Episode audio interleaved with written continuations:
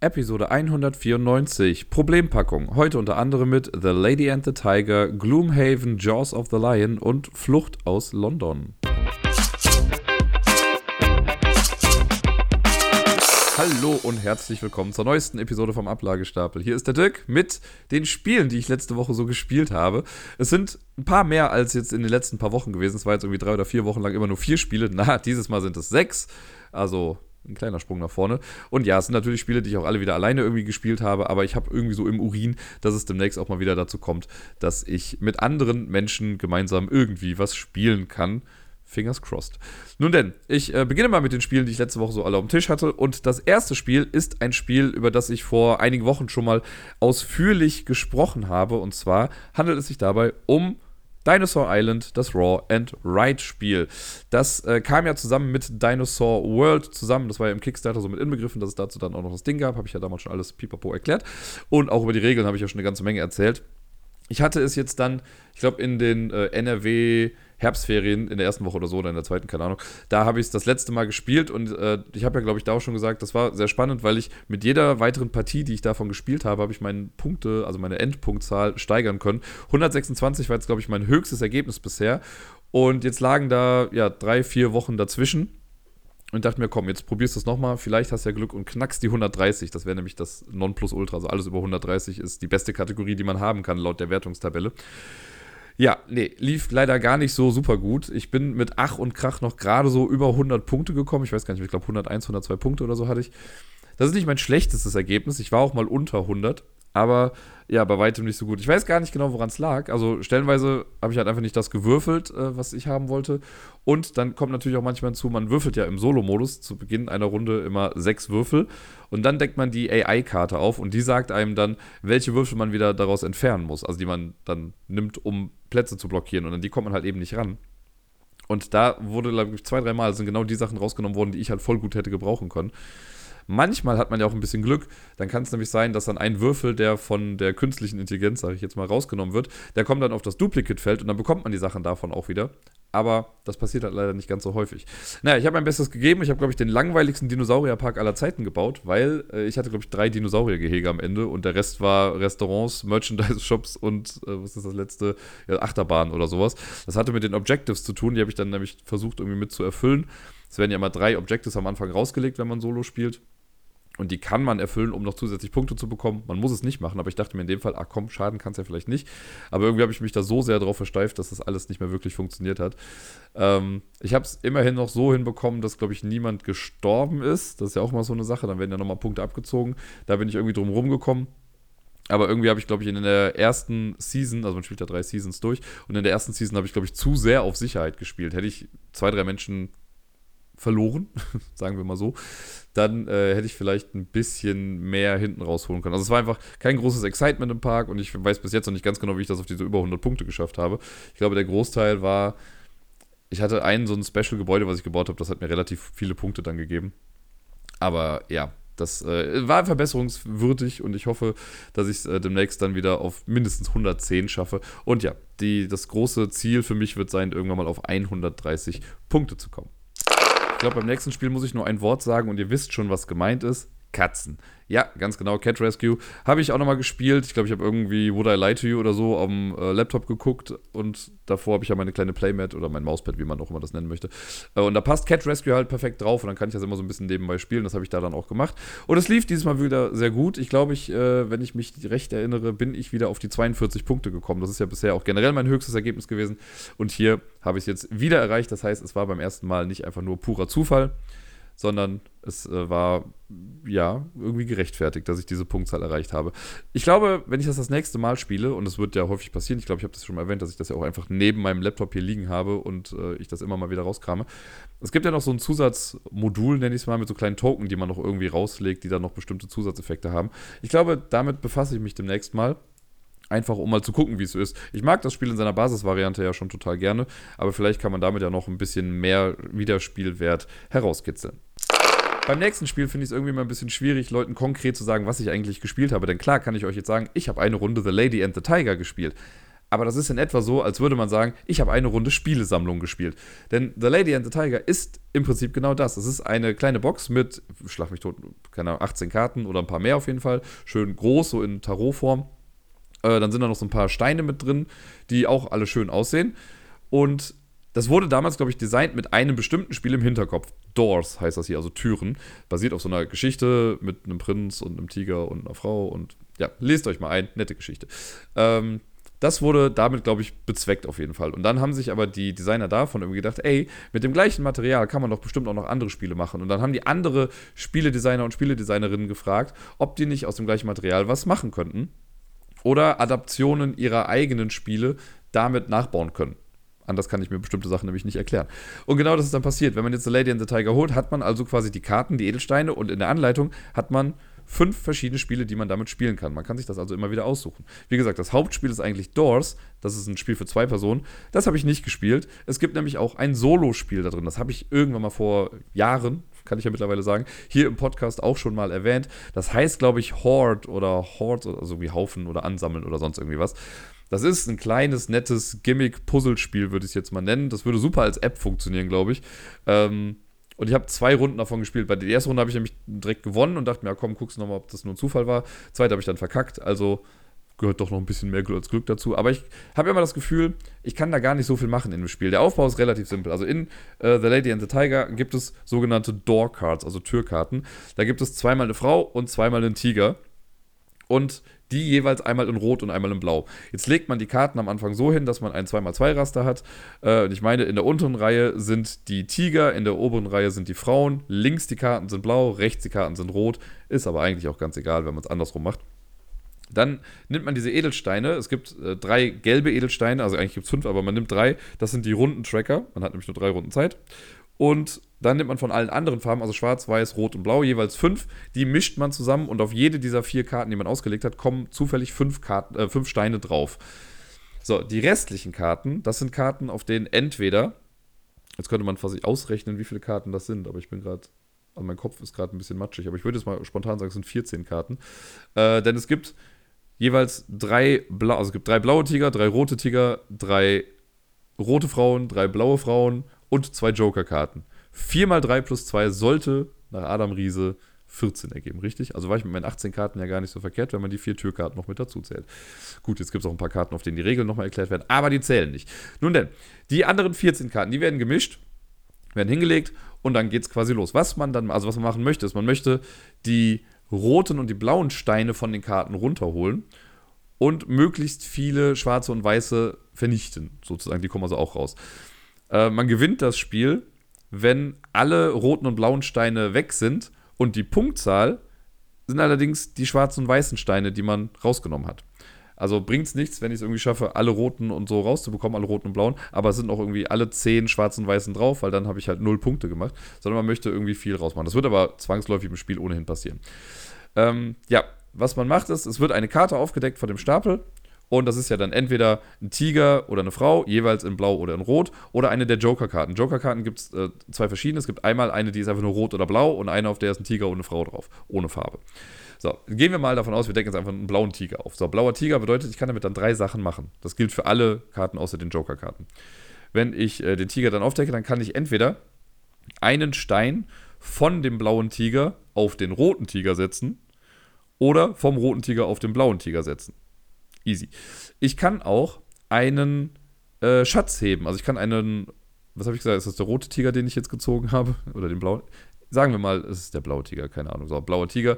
Ähm, dann kann ich vom blauen Tiger einen blauen Stein heben, wenn da ein blauer Stein drauf ist. Einen roten Stein könnte ich nicht davon nehmen. Also es muss schon, der Stein muss der Farbe, äh, zu, der, zu der Farbe des Tigers passen. Dann kann ich den wegnehmen. Aber auch nur, wenn da keine schwarzen oder weißen Steine drauf sind. Deswegen ist das mit dem Verschieben manchmal auch wichtig, nicht nur um gleich, also einen blauen Stein auf den blauen Tiger zu bekommen, sondern auch manchmal um, was ich, einen weißen Stein vom blauen Tiger wegzubekommen. Das ist also auch eine Möglichkeit. Wenn ich eine Karte habe, auf der kein Trash ist, so heißt es also Müll, dann kann ich einen gleichfarbigen Stein dann runternehmen. Oder ich kann Müll entfernen. Und Müll entfernen geht immer in Paaren. Das heißt, wenn ich auf der blauen Tigerkarte, wenn ich den blauen Tiger gefunden habe, also gezogen habe, dann kann ich, äh, wenn da, sagen wir jetzt mal, zwei schwarze und ein weißer Stein sind, dann kann ich einen schwarzen und einen weißen Stein rausnehmen. Die kommen dann zur Seite erstmal. Sollten da zwei Paare drauf liegen, also zwei weiße, zwei schwarze, kann ich auch die alle wegnehmen. Also komplett immer, alle möglichen Paare werden dann entfernt. Und auch da ist es wieder mit dem Verschieben relativ wichtig, wo die Steine dann so sind. Das sind die drei Sachen, die ich damit machen kann. Dann kann es sein, dass ich einen Joker aufdecke. Und beim Joker ist es so, dann kommen wieder ähm, die schwarzen und weißen Steine wieder ins Spiel. Wenn ich das, äh, wenn ich die, den, den blau-roten, wow, Worte in meinem Kopf gerade, den blau-roten Joker ziehe, dann nehme ich einen schwarzen, einen weißen Stein und muss äh, halt einen auf eine rote Karte und einen auf eine blaue Karte legen. Relativ simpel. Und wenn ich Tiger und Frau lege, muss ich halt mir aussuchen, entweder Tiger oder Frau. Und dann kommt halt auf eine Frau ein schwarzer Stein und auf die andere Frau dann der weiße oder andersrum. Das kann man sich halt ein bisschen dann zurechtlegen. Und das macht man mit jeder Karte, die aufgedeckt wird. Und man versucht einfach nach und nach die Steine rauszubekommen. Irgendwann bin ich mit dem Deck durch. Wenn das passiert, dann nimmt man, glaube ich, die letzte Karte, die man aufgedeckt hat, die legt man zur Seite, legt da dann so einen gelben Stein drauf, um zu zeigen, jo, das war die erste Runde. Dann mische ich alle anderen Karten und fange nochmal von, also mache da dann weiter. Das heißt, ich habe jetzt eine Karte weniger im Deck und muss versuchen durchzukommen. Als ich das jetzt das erste Mal gespielt habe, bin ich in der dritten Runde dann durchgekommen und habe es dann geschafft und hatte, glaube ich, eine Punktzahl von 8, wenn mich jetzt nicht alles täuscht, bin mir nicht ganz sicher. Äh, und in der zweiten Runde, ja, habe ich es halt bis zum Ende nicht geschafft. Ich weiß gar nicht, also irgendwie lagen die so blöd oder sind die, die falschen Karten rausgekommen. Also es kann natürlich sein, wenn ich in der ersten Runde äh, einen blauen Tiger rauslegen muss, weil das die letzte Karte war. Und in der zweiten Runde muss ich auch wieder einen blauen Tiger rauslegen. Dann habe ich halt nur noch einen blauen Tiger drin. Das heißt, ich komme an die Steine, die auf dem blauen Tiger sind, nicht mehr so wirklich gut. Schade Schokolade. Naja, das versucht man halt einfach. Und das ist ein bisschen Steine hin und her schieben. Das ist mehr Beschäftigung als Spiel. Aber ganz nett gemacht. Also es ist jetzt auch kein Scheißspiel.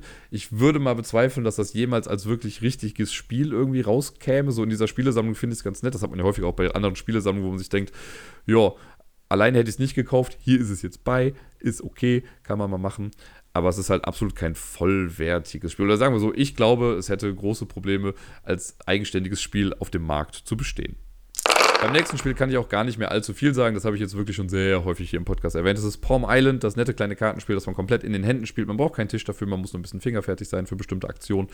Und ansonsten versucht man, äh, ja, Gebäude aufzuwerten in seiner Hand und damit möglichst viele Punkte am Ende zu bekommen. Ich habe mich dieses Mal äh, versucht, aktiv mit den Feeds zu beschaffen. Also ich habe nur eine Runde gespielt, aber ich wollte eine weitere Achievement-Karte freispielen. Das ist ja so ein kleines extra Modul, was man machen kann. Eine habe ich schon im Deck die Statue of Trust oder so ist das, glaube ich. Und ich wollte die nächste machen. Und dafür muss man halt am Ende einer Partie dann bestimmte Bedingungen erfüllt haben. Hier war es jetzt, ich brauche mindestens 30 Punkte und darf keine Tempel aufwerten oder so. Und das mit dem nicht Tempel aufwerten kann man ja leicht umsetzen. Man ignoriert die einfach.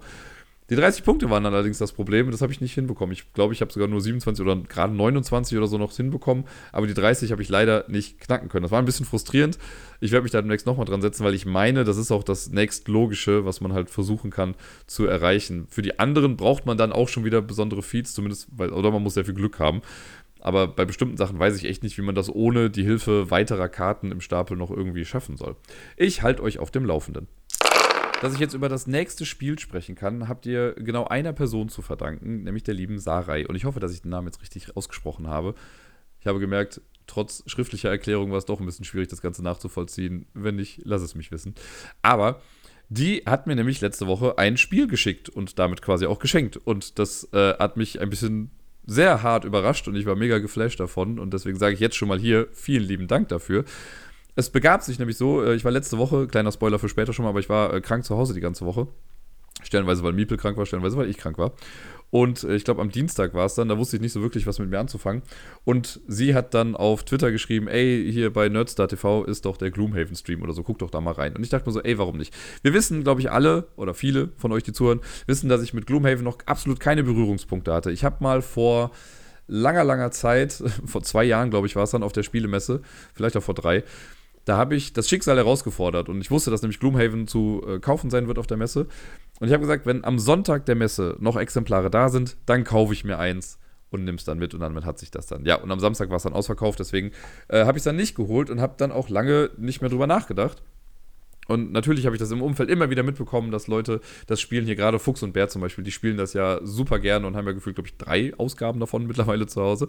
Ähm, Deswegen war das immer in der Bubble, gerade auf Twitter, Thema und ich habe das mitbekommen. Aber ja, irgendwie war ich da so ein bisschen raus dann und habe mich auch nicht mehr großartig drum gekümmert. Interessant fand ich es alle Male. Ist ja auch auf Boardgame Geek immer noch auf Platz 1, meine ich.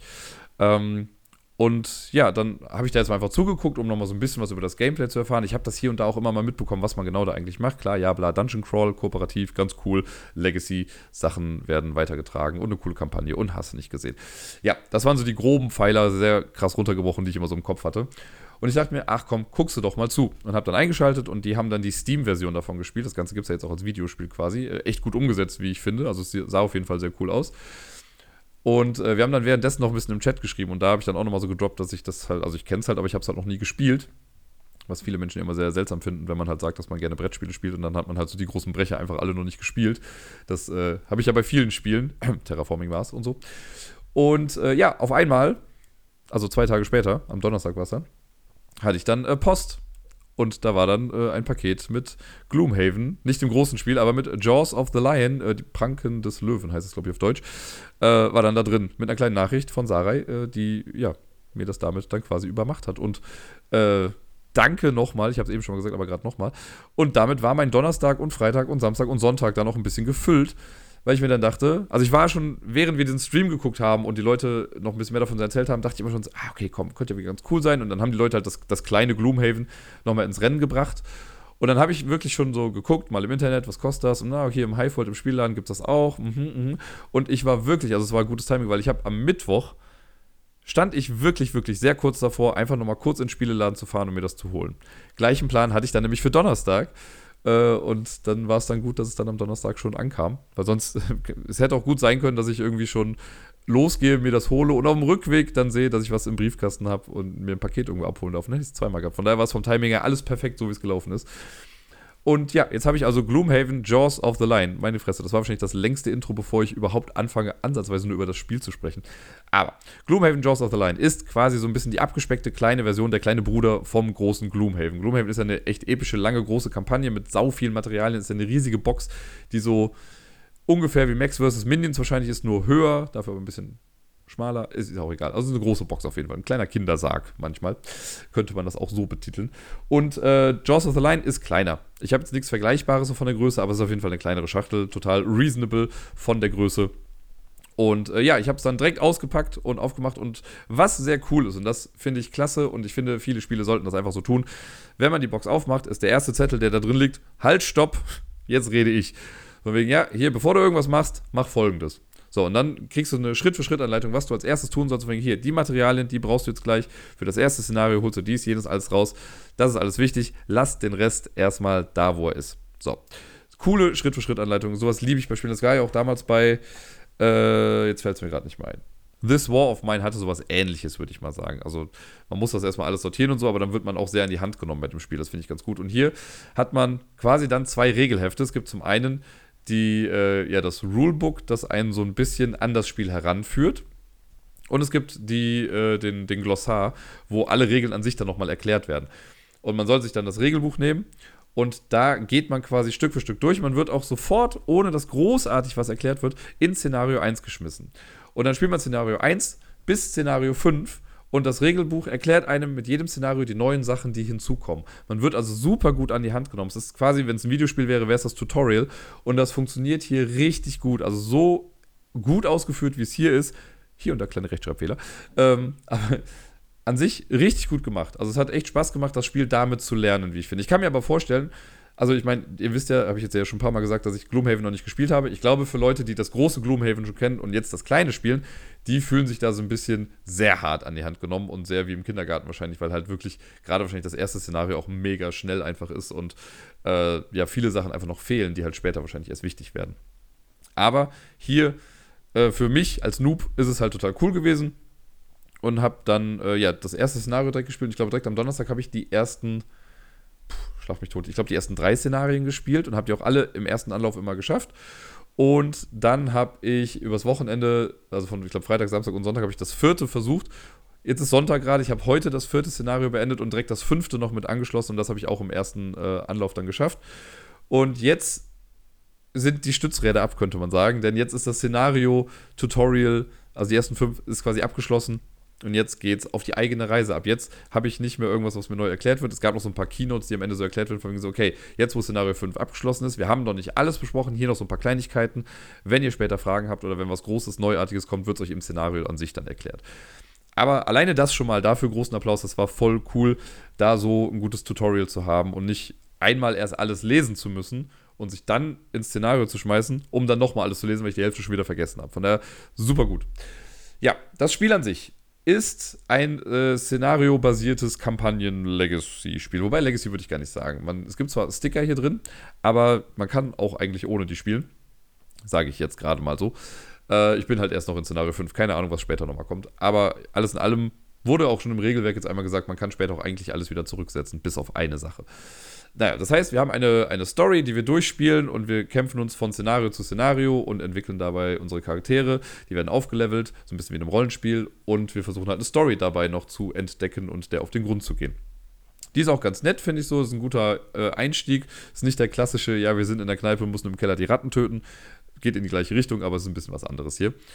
Äh, so, das ist das grobe Ding. Was ich schon mal sagen kann zur Welt von Gloomhaven, die finde ich nämlich ganz cool. Und das ist was, was ich schon immer sehr positiv irgendwie äh, entweder gesehen habe oder gehört habe von Menschen, die es auch gespielt haben, die das groß gespielt haben. Das ist zwar eine Fantasy-Welt, aber es ist keine generische Fantasy-Welt. Also wir haben halt nicht die Orks, die Elfen und die Zwerge und sonst irgendwie was, sondern das sind ja alles sehr, sehr einzigartige Rassen und Klassen, mit denen wir hier spielen. Und das macht Spaß. Man entdeckt einfach sehr viel Neues bei. Das fühlt sich alles sehr frisch und sehr unverbraucht an. Auch wenn ja, man bestimmte Sachen wahrscheinlich einfach austauschen könnte, aber einfach dadurch, dass sie sich die Mühe gemacht haben, um da so eine eigene Welt wirklich zu erschaffen, das spürt man da einfach. Also das ist sehr, sehr befriedigend und ja, ist nicht so schnell langweilig einfach, weil klar kann ich sagen, ja gut, mein Elf greift jetzt den Ork an, aber wenn ich sage, ja, mein Inox oder Inox oder wie auch immer die heißen, äh, schlägt jetzt hier den Worming Soldier kaputt, der heißt anders, Raider, Wormling Raider, äh, dann wirkt das einfach anders, auf mich zumindest. Nun denn, wie oft habe ich jetzt schon nur gesagt? Na egal. Wir haben hier folgendes, und zwar eine Sache, die ich sehr cool finde bei Spielen, wenn sie das machen. Das war so ähnlich wie bei Near and Far auch schon, oder Sleeping Gods hat das auch, auch wenn Sleeping Gods ja bei mir ein bisschen durchgefallen ist. Aber hier gibt es ein Ringbuch mit den verschiedenen Szenarien drin. Das heißt, wenn ich Szenario einspielen möchte, nehme ich mir das Szenario-Ringbuch und klappe das auf der ersten Seite auf und dann habe ich da alles, was ich brauche. Dann ist da die Map, die hat dann kleine Symbole drauf, um anzuzeigen, was dann wohin kommt. Und dann spielt man auch auf diesem Ringbuch. Das heißt, man hat für die Spieler und Spielerinnenfiguren habe ich kleine Miniaturen, die setze ich dann auf bestimmte Felder. Die ganzen ähm, Gegner, die werden durch kleine Pub-Standys dargestellt. Auch die werden dann dahingestellt. Es kommen noch bestimmte andere Sachen mit drauf, die dann wichtig sind für die jeweiligen Szenarien. Alles, was für das Szenario an sich wichtig ist, steht dann auch auf der Seite. Also so ein bisschen Intro-Text von wegen, was jetzt gerade passiert. Special Rules, die man vielleicht noch irgendwie braucht. Ähm, es gibt immer noch so eine kleine Legende, die einem auch sagt, welche Gegnerklassen man jetzt eigentlich braucht für dieses Szenario. Denn da gibt es halt ein paar verschiedene. Und ja, dann kann es eigentlich auch schon losgehen. Das heißt, man hat nicht das Ding, und das finde ich ist ein großer Vorteil gegenüber dem großen Gloomhaven, weil im großen Gloomhaven ist ja so, zum einen wirken die ganzen Szenarien, die man spielt, meiner Meinung nach, so das, was ich immer gesehen habe, sehr generisch, einfach weil die ganzen ähm, die ganzen Szenarien werden aus verschiedenen Platten immer zusammengestellt. Das heißt, ich habe so verschiedene Boards, die legt man dann zusammen und das ergibt dann, dieses Mal ist es eine Kirche und dann ist es ein Keller und dann ist es ein Waldgebiet oder sonst irgendwas. Aber es sieht halt immer gleich aus, weil die halt ja nicht für jedes Szenario jetzt eine andere, äh, ein anderes Artdesign gewählt haben, sondern ne, wenn die einen langen Gang haben, dann benutzt man den halt für alle Szenarien, die einen langen Gang haben. Hier haben die den großen Vorteil, dass sie in dieses, in dieses Szenariobuch die ganzen Räume und so halt richtig, ich sag jetzt mal, gestalten konnten. Also wenn du äh, in einem in einem Kerker bist, dann sieht es halt auch aus wie ein Kerker. Wenn du aber irgendwie äh, an der Straße entlang gehst oder so, dann sieht das halt auch aus wie eine Straße. Da haben die halt hier den großen Vorteil gehabt, dass sie das hier anders gestalten können. Äh, und dass sie die Maps an sich halt auch ein bisschen freier an sich nochmal machen können.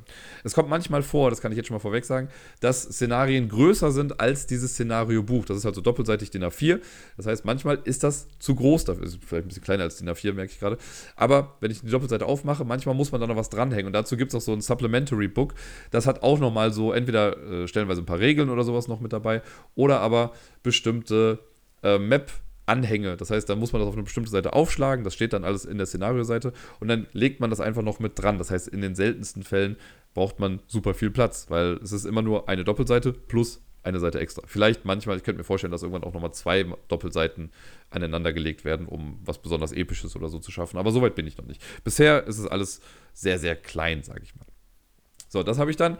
Man baut alles darauf auf und dann kann es eigentlich auch schon losgehen. Wie gesagt, ich gehe jetzt gar nicht, glaube ich, auf das ein, was im Tutorial alles so passiert. Wie gesagt, man wird an die Hand genommen, man kriegt Schritt für Schritt erklärt, was jetzt alles passiert, was man mit den Karten macht und so. Ich versuche euch jetzt mal grob zu erklären, für die, die es so gar nicht wissen. Und die, die es wissen, werden wahrscheinlich kopfschüttelt hier sitzen und sich denken, oh Gott, kommt zum Punkt, Alter. Ähm, oder sich denken, ich habe irgendwas falsch erklärt. Auch das ist sehr gut möglich. Aber im Prinzip ist das Ganze ein kartenbasiertes Spiel. Ne? Wir haben eine Miniatur da oder wir haben unsere Figuren da und die Gegner und wir versuchen in den ersten vier Szenarien ist es, glaube ich, so, oder in den ersten drei Szenarien, ist es so, töte alle Gegner. So relativ straightforward. Später kommt noch sowas wie, wie macht die Dinger kaputt und töte dann alle Gegner. Und Szenario 5 ist ein, töte den Boss. So, ne, egal ob dann die anderen tot sind oder nicht, aber töte den Boss. Das heißt, wir wollen irgendwas schnetzeln, wollen irgendwo draufhauen.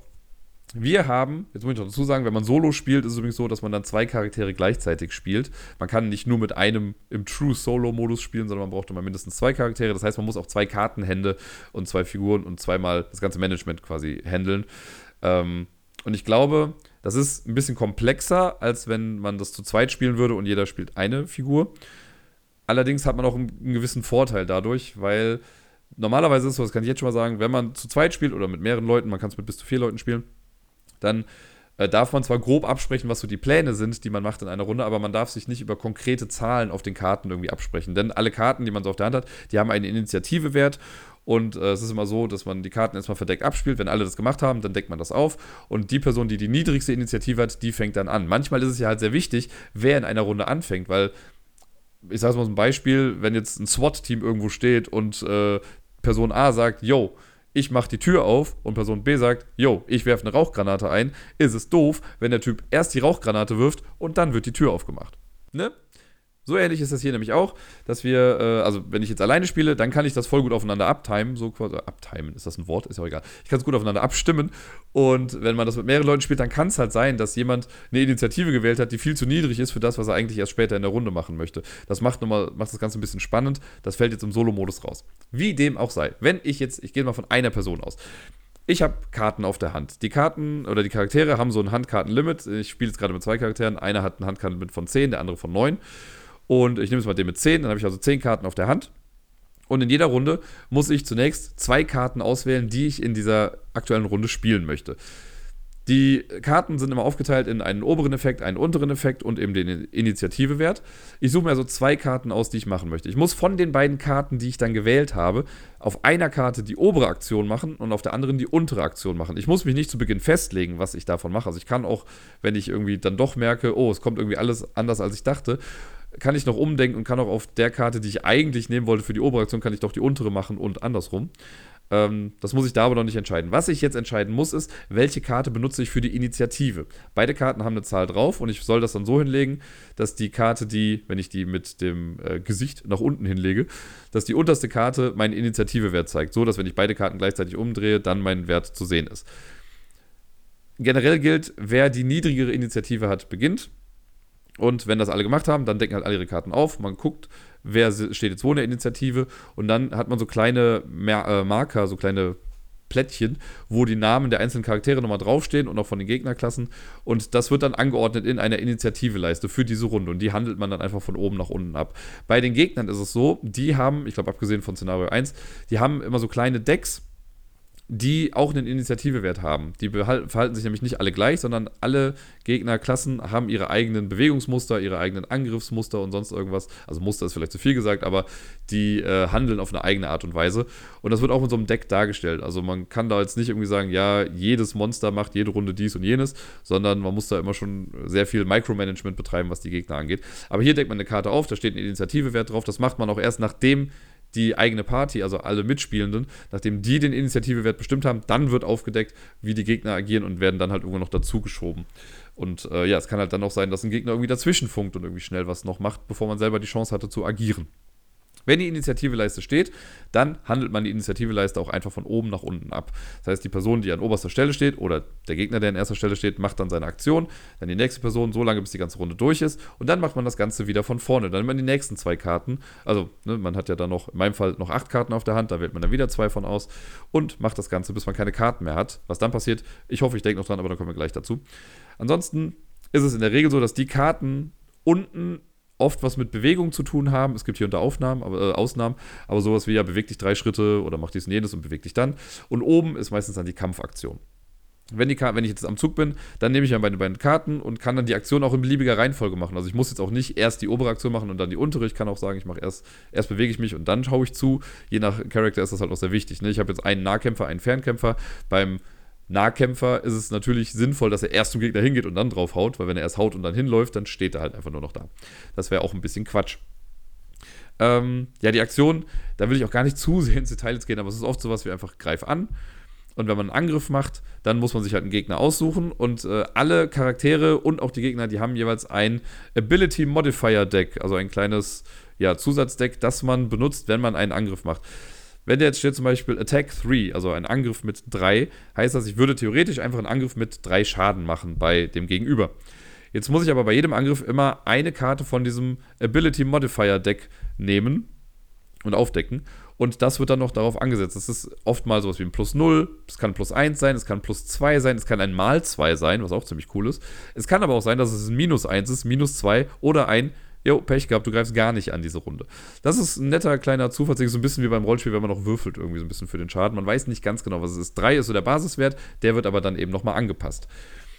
Äh, ja, und so viel Schaden macht man dann beim Gegner. Die Gegner werden übrigens, die haben Jetzt ist es nicht so, dass jetzt jede Gegnerfigur einen eigenen Lebenspunkte-Anzeiger äh, oder sowas hat, sondern es gibt eine Karte für alle Gegner und da sind so kleine Sektionen drauf für die einzelnen Gegner. Die sind durchnummeriert auf ihren Miniaturen oder auf diesen Pub-Standys und da legt man dann die Schadenspunkte, die die gemacht haben. Ist relativ clever gemacht und spart eine ganze Menge Material. Ich weiß aber auch, dass das einigen Menschen zu friemelig ist und die machen das dann irgendwie mit Würfeln, anstatt mit diesen kleinen Token, die da mit dabei sind. Ich finde das bisher noch ganz in Ordnung, aber ich hatte jetzt auch nicht so die großen Gegnermassen bisher. Mal gucken, wie das später so wird. An sich kann ich das aber schon nachvollziehen, dass man das irgendwann vielleicht mit Würfeln dann machen möchte. Äh, die Spielercharaktere, wenn die Schaden bekommen, die haben so eine große Anzeige, so ein, sieht aus wie ein kleines Gamepad quasi, wo dann links ein Rad ist für die Lebenspunkte und rechts ein Rad für die Erfahrungspunkte. Wenn ich meinen Zug gemacht habe und alles abgehandelt habe, dann ist die nächste Person dran, wie gesagt, entweder Gegner oder Mitspieler. Und wenn dann alle durch sind, dann fängt man wieder an. Das habe ich ja eben schon mal gesagt, kommen wir doch direkt mal dazu. Es kann ja dann irgendwann sein, dass ich meine letzten zwei Karten gespielt habe und dann hätte ich in der nächsten Runde ja gar keine mehr. Dann kann man eine kurze Rast ausführen. Und eine kurze Rast heißt, man nimmt alle Karten, die man bisher gespielt hat, mischt die und eine Karte kommt zufällig auf den Stapel der verlorenen Karten. Das heißt, die Karte ist komplett raus für den Rest des Szenarios.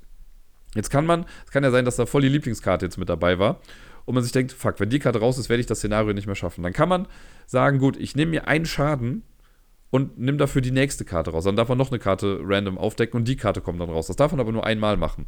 Das heißt, wenn dann trotzdem auch noch eine gute Karte rauskommt, die ist dann halt weg.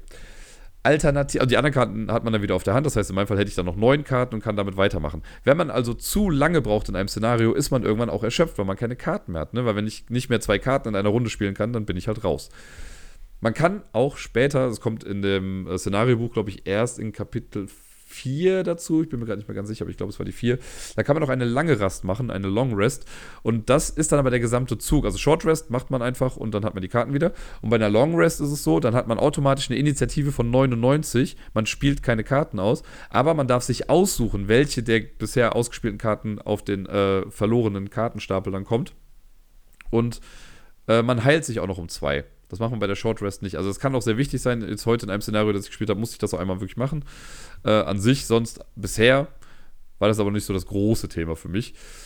Ähm, ja, und dann nimmt man auch die Karten wieder und kann dann weiterspielen. Also so hat das Spiel an sich auch einen kleinen Timer mit drin, weil man nach und nach immer weniger Karten hat, um was zu tun. Und Karten, die verloren sind, sind halt auch wirklich verloren. Die sind dann weg, da kommt man nicht mehr dran.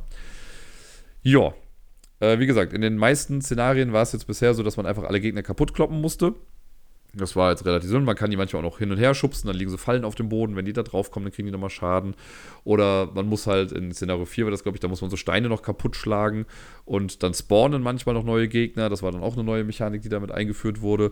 Jetzt in Szenario 5 hatte ich halt einen Bossgegner, der, ja, da muss ich sagen, fast ein bisschen enttäuschend war, weil das war, äh, also man sieht ja auf der Karte trotzdem schon, wo er dann kommt. Und ich wusste dann, okay, wenn ich die Tür aufmache, dann werden die Gegner revealed wenn ich die Tür aufmache und direkt die Bombe dahin werfe, so dann explodiert der da schon mal und je nachdem wie die Initiative ist, kann mein anderer Charakter direkt hinterherlaufen und auch nochmal draufhauen. Und das hat alles so gut geklappt und ich habe in beiden Angriffen die mal zwei Karte gezogen, sodass der irgendwie, ich glaube, 18 Schaden in einer Runde genommen hat. Und ähm, ja, dann war er schon fast oder der war dann schon hinüber. Der startet nämlich schon mit ein bisschen Schaden äh, in dem ersten Szenario. Aber ja, da lief alles sehr, sehr gut. Und ich habe den Typen dann kaputt gemacht. Ja, und jetzt überlege ich, ich glaube, im Gameplay ich weiß, es ist alles heruntergebaut. Es gibt noch Items, die man sich später kaufen kann, die man dann im Spiel auch benutzen kann, also innerhalb eines Szenarios.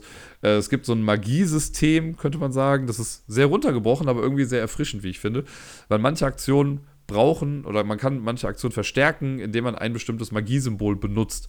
Es gibt, glaube ich, sechs verschiedene Magieklassen, also Feuer, Wind, Erde, Pustekuchen, keine Ahnung, ich weiß nicht, was da noch alles ist. Äh, und manche Karten, wenn ich die ausspiele, dann heißt das, okay, du füllst den Raum dann mit Feuer zum Beispiel. Dann ist dann eine gewisse Feuermagie ist dann da. Das Feuer ist stark gerade.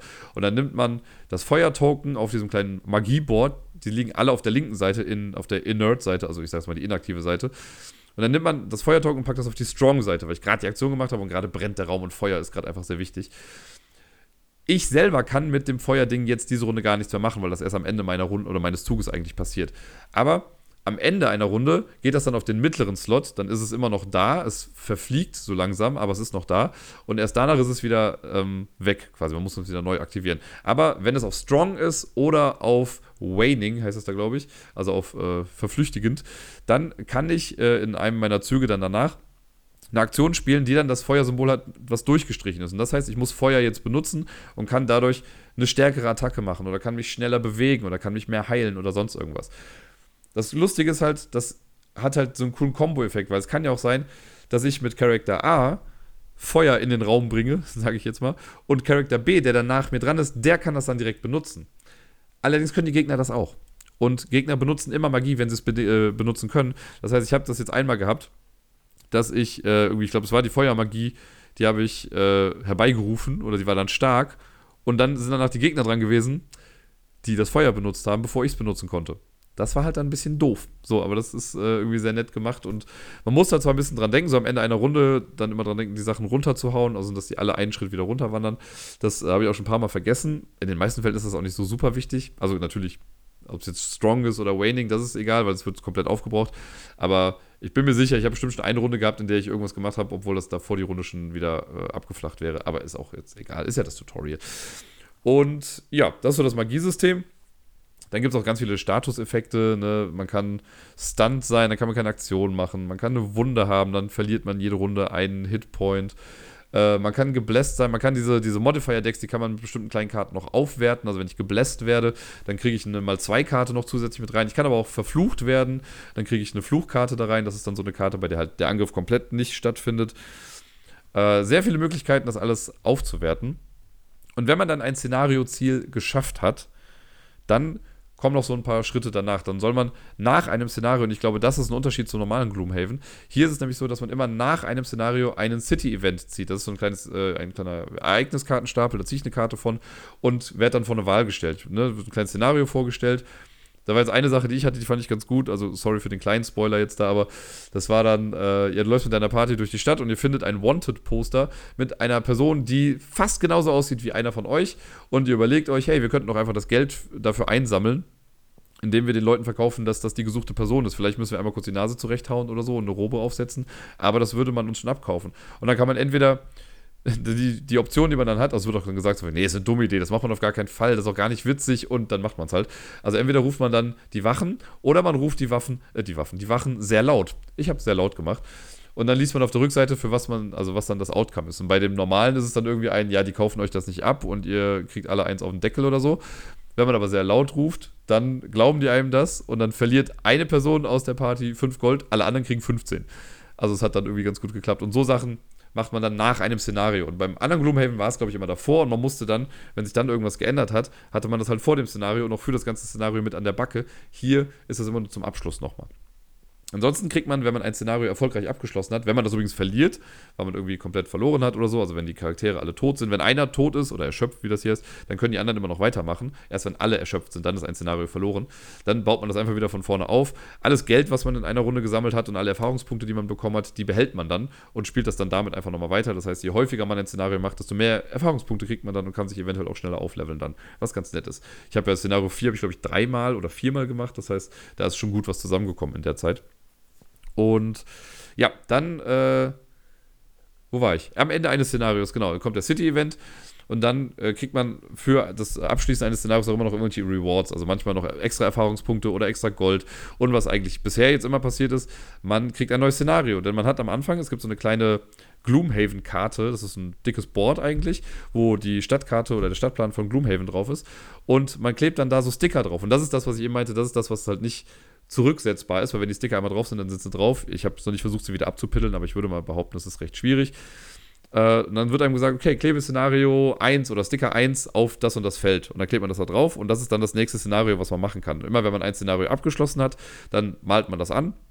Also ist so eine kleine Checkbox dabei, die füllt man dann halt aus und dann geht man mit dem nächsten Szenario weiter. Jetzt momentan im Tutorial ist es noch so, dass ich wirklich einfach nur geradlinig da durchwandere. Also es gibt keine Auswahl, aber später äh, wird auch im Regelbuch dann später gesagt, kann es sein, dass man vor eine Wahl gestellt wird und es kann sein, wenn ich mich für ein Szenario entscheide, dass ich das andere dann nicht mehr machen kann. Also das sind so kleine Stränge dann, die man halt durchgehen kann. Es gibt insgesamt, glaube ich, 25 Szenarien, aber man wird nicht alle davon spielen. Was ich ganz nett finde, das äh, gibt ja auch noch mal so ein bisschen Wiederspielreiz dann irgendwie noch mit. Ansonsten kann man nach einem Szenario dann auch in den Markt gehen und man kann Gegenstände kaufen. Gold sammelt man halt im Laufe der Zeit ja ein. Immer wenn ein Gegner stirbt zum Beispiel, dann droppt er auch eine Münze oder ein, eine Geldeinheit, was zu Beginn des Spiels immer zwei Münzen, also zwei Gold wert sind und je höher man im Level steigt, desto mehr Gold wird das dann auch. Ja, da kann man dann neue Sachen kaufen. Und wenn man genug Erfahrungspunkte gesammelt hat, die man durch bestimmte Aktionen oder so bekommt, dann kriegt man, äh, kann man auch im Level aufsteigen. Wir starten auf Level 1, dann kommt Level 2 und so weiter und so fort. Und jedes Mal, wenn man ein Level aufsteigt, dann kann man sein Deck auch nochmal modifizieren.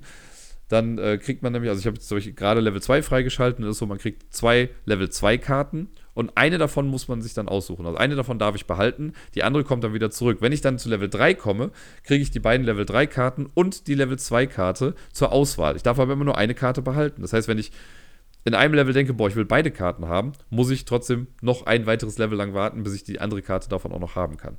Und so kann man dann sein Deck irgendwie zusammenstellen. Die kommen immer in den großen Pool.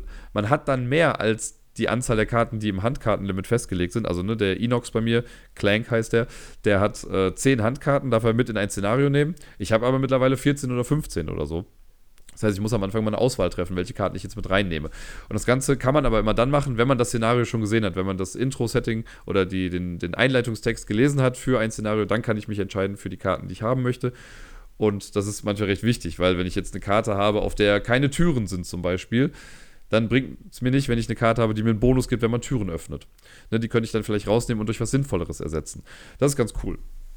Ja, an sich war es das jetzt, glaube ich, sogar schon fast. Es gibt noch, wird später äh, auch eingeführt, gibt es die Battle Goals, die, da muss ich sagen, im Solo-Modus nicht ganz so spannend sind. So wie ich das mitbekommen habe, ist es so im normalen Gloomhaven auch, wenn man diese Battle Goals hat, die zeigt man halt den anderen nicht. Und hier steht das, glaube ich, auch mit drin, dass die an den anderen nicht kommuniziert werden was das ist. Das sind so kleine Achievements, die man im Laufe eines Spiels schaffen kann. Also sowas wie, du tötest in einem Szenario mehr als fünf Monster oder du bist der Erste, der exhausted ist.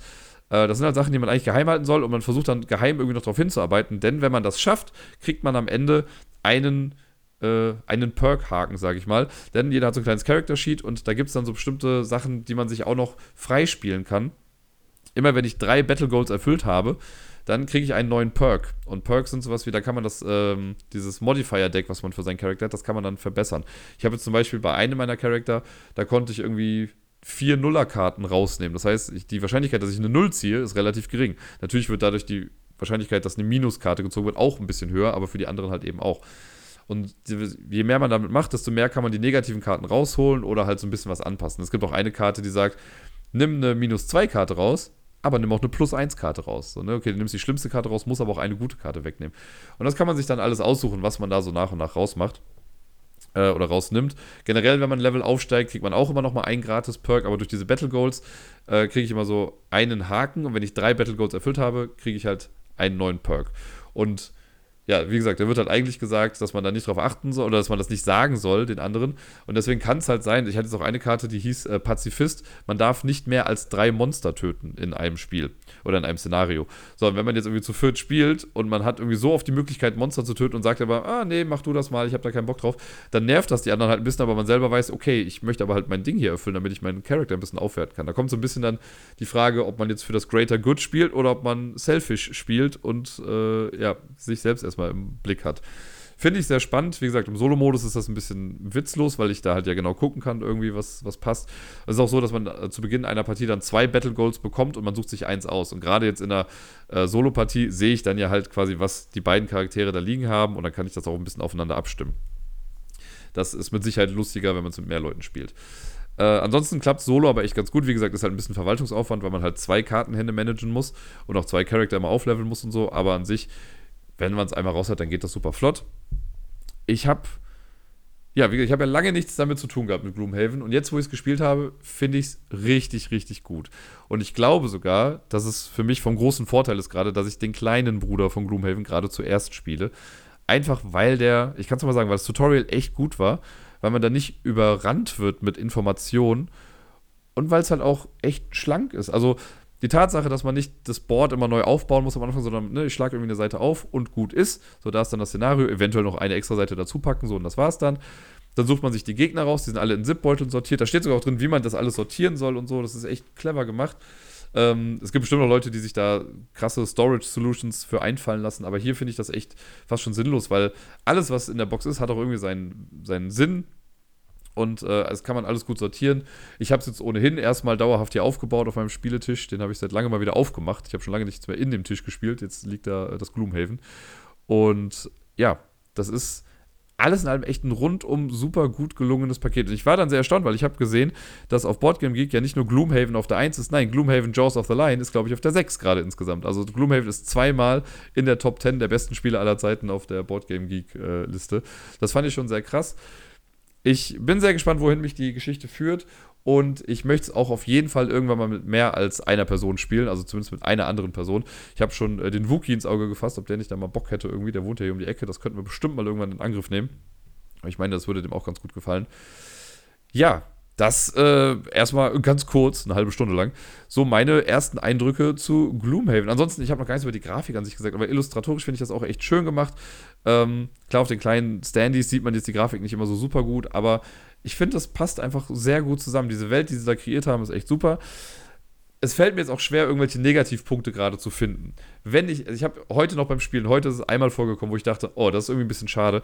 Gar nichts, was spielerisch irgendwas zu sagen hat. Also man muss natürlich auf Dungeon Crawler und sowas stehen. Wenn einem so ein Spiel nicht zusagt, dann, meh, so, dann bringt dir das halt auch nichts. Das ist genauso wie wenn du sagst, ja, ich mag keine Würfelspiele, ja, dann wirst du auch an King of Tokyo keinen Gefallen finden. Hier gibt es keine Würfel in dem Spiel, hier gibt es halt alles mit Karten, sehr, sehr nett.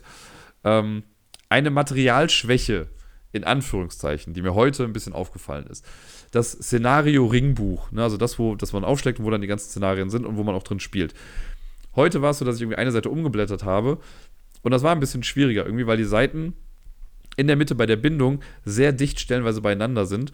Und das hat dann dazu geführt, dass ich beim Umblättern an der Bindung so ein paar Risse dann drin hatte. Gar nichts Schlimmes, weil das ist halt innerhalb dieser Bindung, also das fällt gar nicht so auf im Prinzip. Aber es ist halt ein bisschen kaputt gegangen. Und das ist wirklich, damit ich ansatzweise noch irgendwas Negatives jetzt dazu sagen kann, ist das das, was ich halt irgendwie jetzt als negativ herausstellen würde.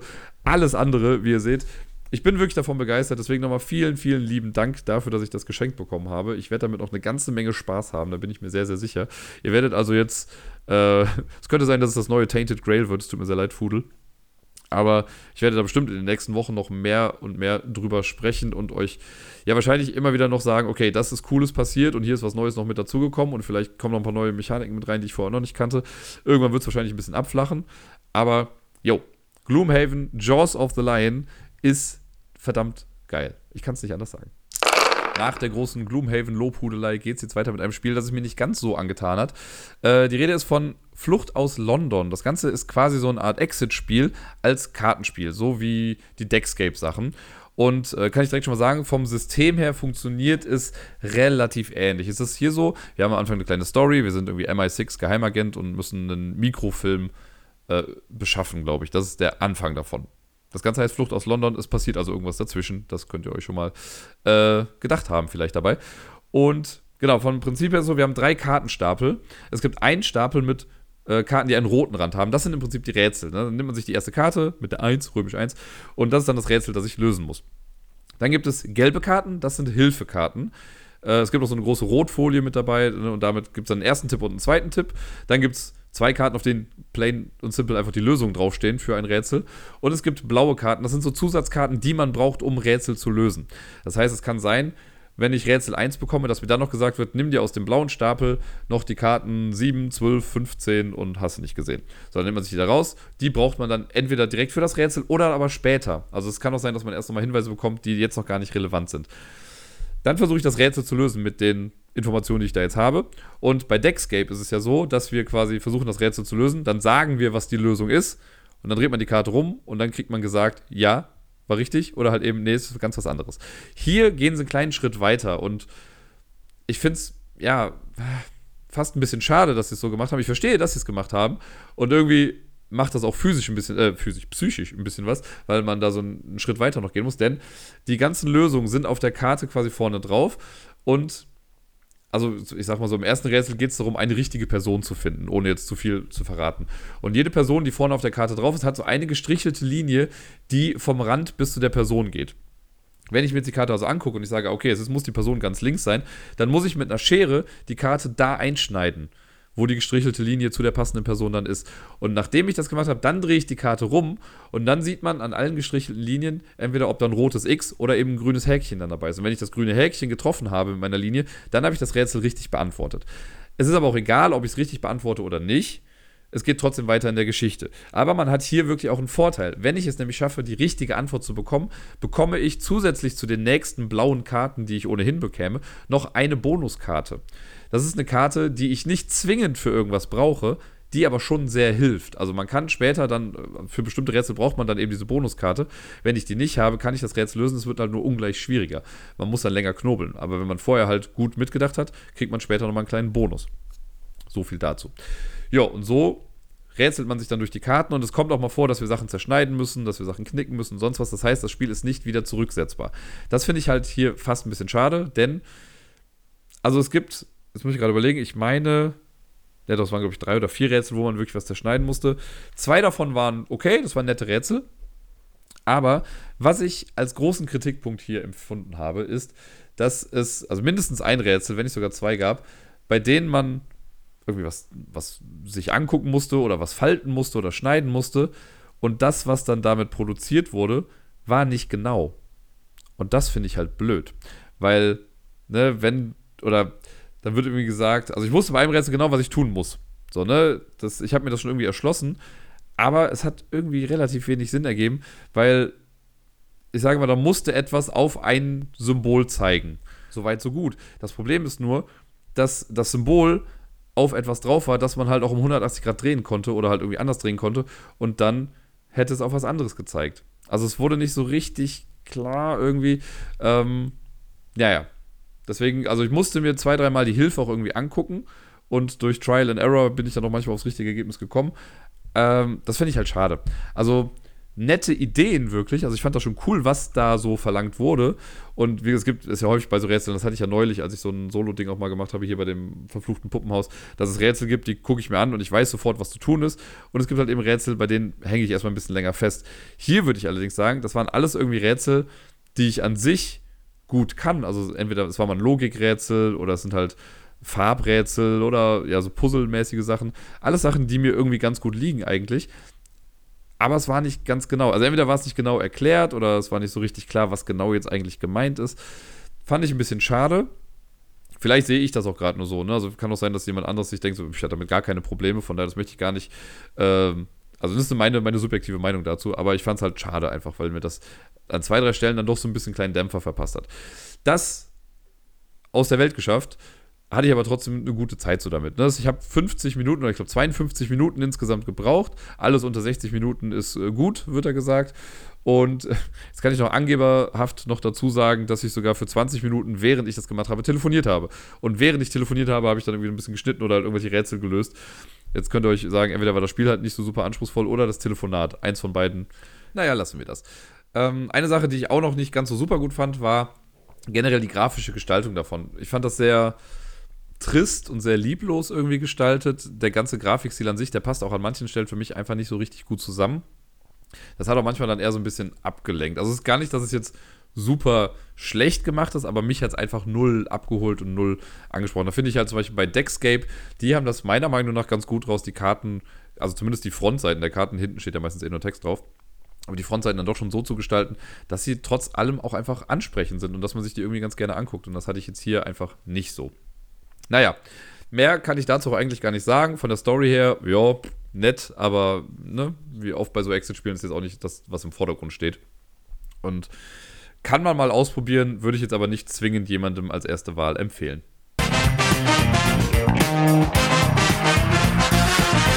Es ist wieder Zeit für eine neue Top 10 Liste und ich habe mich mal wieder gefragt, wie kann ich was, was generell gerade in meinem Leben irgendwie so Thema ist, so kreativ verwurschteln, dass es Thema einer Top 10 Liste sein kann. Und das Ganze wurde nochmal so ein kleines bisschen mehr angefeuert durch Gloomhaven oder durch Jaws of the Lion, halt durch das kleine Gloomhaven, weil äh, mir das da doch auch ein bisschen in den Sinn kam. Die Idee ist nämlich folgende: Es gibt heute die Top 10 Liste der Spiele, die beim Wegräumen ätzend sind. Also Sachen, mit denen man schon fertig ist, ne, wenn ich fertig mit dem Spiel bin und ich muss es dann aber halt noch irgendwie wegpacken. Manche Spiele ja, brauchen da ein bisschen mehr Zeit als andere. Und bei manchen finde ich das auch wirklich oft nervig. So, dass es halt oft auch bei, also sind meistens die Spiele, wenn ich die auf dem Spieleabend mit dabei habe und wir sind dann fertig, dass ich dann sage, werft's einfach in die Schachtel, ich mach's zu Hause. Weil wenn es schon nervig ist, das an dem Abend zu machen, dann weißt du schon, dass es irgendwie kacke ist. Da gibt es eine ganze Menge Spiele, die da drauf passen. Ich habe jetzt zehn rausgenommen. Manche stehen auch kategorisch für Spiele der gleichen Art und Weise. Äh, ich würde aber sagen, bei der 1 ist es das, wo es mich wirklich immer wieder am meisten nervt. Aber gucken wir mal, ne, ich nehme euch mal mit auf die Reise der 10 Spiele, die beim Wegräumen ätzend sind. Auf Platz Nummer 10, das ist auch wirklich stellvertretend für viele Spiele, Spiele, die nämlich sehr viele Kleinteile haben oder einfach unglaublich viel Material haben, das man am Ende dann wieder sortieren muss. Ich meine, das ist ja bei den meisten Sachen dann so. Aber hier habe ich jetzt ein Fest für Odin genommen. Ich finde, es geht sogar noch einigermaßen, weil man da immerhin diese schönen äh, Kartons hat, also diese Inlays, wo man die ganzen Sachen reinpacken kann. Aber trotzdem muss man nachher von allen Playerboards die ganzen Plättchen wieder rausnehmen, die Münzen, diese kleinen ekligen fucking Münzen, die muss man dann wieder zusammensammeln die Karten irgendwie sortieren und alles wieder so in diese enorm große Box dann irgendwie reinpassen. Wie gesagt, das ist nicht das schlimmste Beispiel, deswegen ist es auch nur auf Platz 10. Aber ich weiß, dass das schon für viele voller Krampf dann noch ist, sich dann da alles wieder zusammenzufriemeln und das alles halbwegs ordentlich wieder zu hinterlassen. Auf Platz Nummer 9 habe ich Rush MD gepackt. Das ist dieses schöne Echtzeit-Krankenhausspiel, wo wir mit Sanduhren quasi spielen und Patienten behandeln müssen äh, Medikamente bereitstellen müssen, Organe holen und all so Sachen. Äh, das alles halt, wie gesagt, mit Sanduhren und gegen die Zeit. Also wir haben immer nur ein paar Minuten Zeit in einer Runde, um dann bestimmte Sachen zu machen. Cooles Spiel, hat auch super tolles Material. Es hat nur auch sehr viel Material. Es gibt halt super viele kleinteilige Sachen irgendwie, was halt dann witzig ist, wenn man das mit den Pinzetten irgendwie machen muss. Und ähm, was am Ende mal ein bisschen blöd ist, wenn man das wegräumt, finde ich immer, man muss also es gibt irgendwie gefühlt nur eine Art und Weise, wie das halt alles in die Box dann irgendwie reinpasst, weil diese ganzen, so cool die Sachen noch sind, diese kleinen äh, Cardboard-Betten oder ich habe auch diesen, äh, den kleinen Krankenwagen irgendwie, die können halt nur auf eine bestimmte Art und Weise dann da rein. Das ist jedes Mal so ein kleines Puzzle, das dann irgendwie wieder so da rein zu friemeln. Das ist immer so ein bisschen schade. Äh, ich wüsste auch nicht, wie man es besser machen muss. Also klar könnte man die Betten auch einfach immer wieder auseinanderbauen und dann passt es irgendwie ein bisschen besser rein, aber das ist ja auch ein bisschen Quatsch, weil dann müsste der Aufbau halt schrecklicher sein.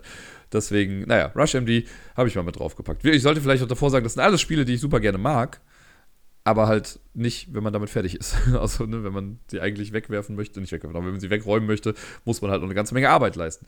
Auf Platz Nummer 8, ein Spiel, das ich letzte Woche auch schon im Podcast hatte, das war auf Platz ich weiß gar nicht, was Platz 1, Platz 3, wie auch immer. Es war irgendwo vorne eins der Spiele, die ich gerne mal wieder spielen möchte, und zwar äh, Firefly. Firefly ist halt auch einfach ein riesengroßes Spiel. Das hatte schon in der Basis Variante das Problem, dass die Schachtel eigentlich irgendwie zu klein ist für das, was da drin ist. Also es hat gerade so irgendwie reingepasst. Wenn man dann noch die ganzen extra Schiffe mit dazu packt und die Erweiterung und sonst was, entweder hat man dann halt mehrere Boxen für ein Spiel und muss aus allen Boxen irgendwie alles immer rausholen, oder man macht es halt wie ich, man kackt auf jegliches Insert und baut sich das irgendwie so da rein, also man legt die Sachen so da rein, dass sie doch gerade noch so irgendwie reinpassen. Das klappt gerade. Ich habe alle Sachen, die ich von Firefly habe, passen in diese eine kleine Schachtel rein.